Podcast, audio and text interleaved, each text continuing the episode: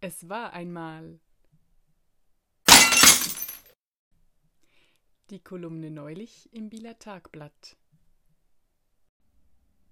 Vom 17.07.2021. Das Drogengeschäft. Beschwingt kam ich aus dem Hallenbad. Endlich wieder nach dieser langen Corona-Zeit. Ein wunderschöner Tag, blauer Himmel nach wochenlangem Regen. Das Sonnenlicht blendete mich und ich lief über die Straße zu meinem Fahrrad, schloss auf und fuhr los. Den Esplanadplatz entlang, im Slalom um die Pfützen herum, pudelwohl im Körper nach einem Kilometer tiefenentspannt vor sich hinschwimmen. Für viele ist es was Stereotypes, wie der Tiger im Käfig, hin und her. Bei mir reicht eine große Zehe im Wasser und die Tiefenentspannung setzt sofort ein. In diesem Zustand kam ich aus dem Hallenbad, tiefenentspannt. Der Himmel blau. Ein Sonntag wie aus dem Bilderbuch.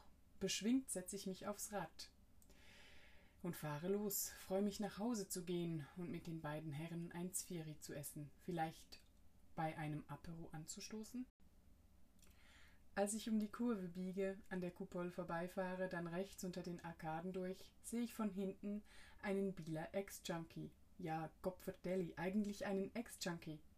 Mit einem jungen Mann unter den Arkaden spazieren. Und merke schon nach wenigen Metern, ach nein, das ist kein Spaziergang. Sie biegen zu unserem Hauseingang ab und kaum fahre ich hinterher, denn der Veloraum befindet sich nun mal in unserem Hof, wenden sich die beiden auch schon einander zu, irgendwelche Geschäfte miteinander abzuwickeln. Als sie mein Kommen bemerken, wenden sie sich noch einmal voneinander ab. Im Comic würden sie jetzt unschuld vorgaukelnd ein Liedchen pfeifen. Wiu, wiu, wiu, wiu, macht es in mir in absteigender Tonfolge wie bei Wetten das, wenn eine Wette nicht funktioniert hatte.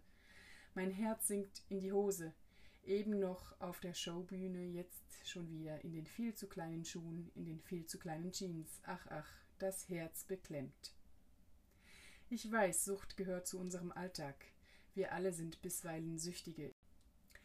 Ich weiß, es gibt Menschen, die sich ein Leben lang mit Sucht, mit ihrer eigenen Sucht oder derjenigen von anderen auseinandersetzen, nie davon loskommen, ich weiß, das ist Teil unserer Realität und trotzdem macht es mich jedes Mal beklemmt, wenn ich es sehe.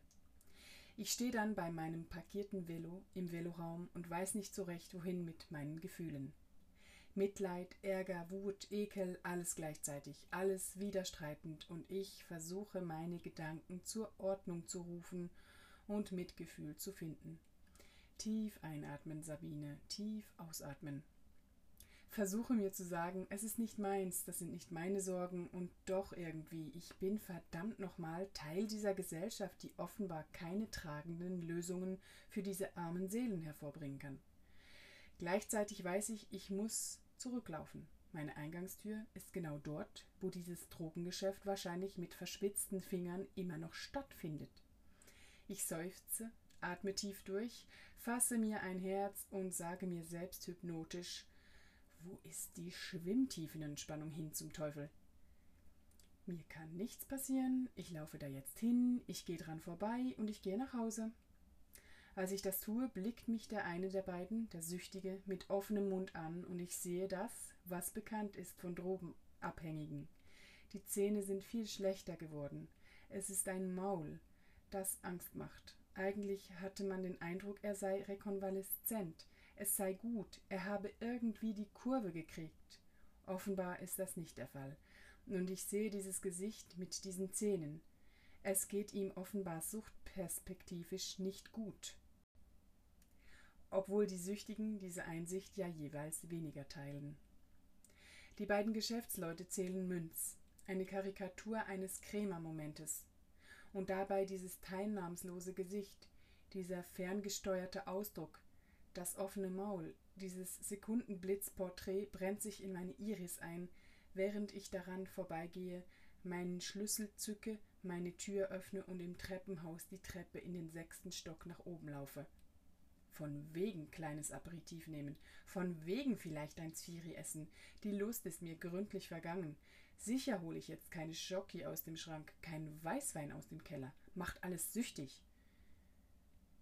Glücklicherweise wohne ich mit zwei geerdeten Männern im Haushalt. Die haben mir dann ein tolles Zvieri kredenzt. Das Leben geht apfelschnitzenmampfend weiter.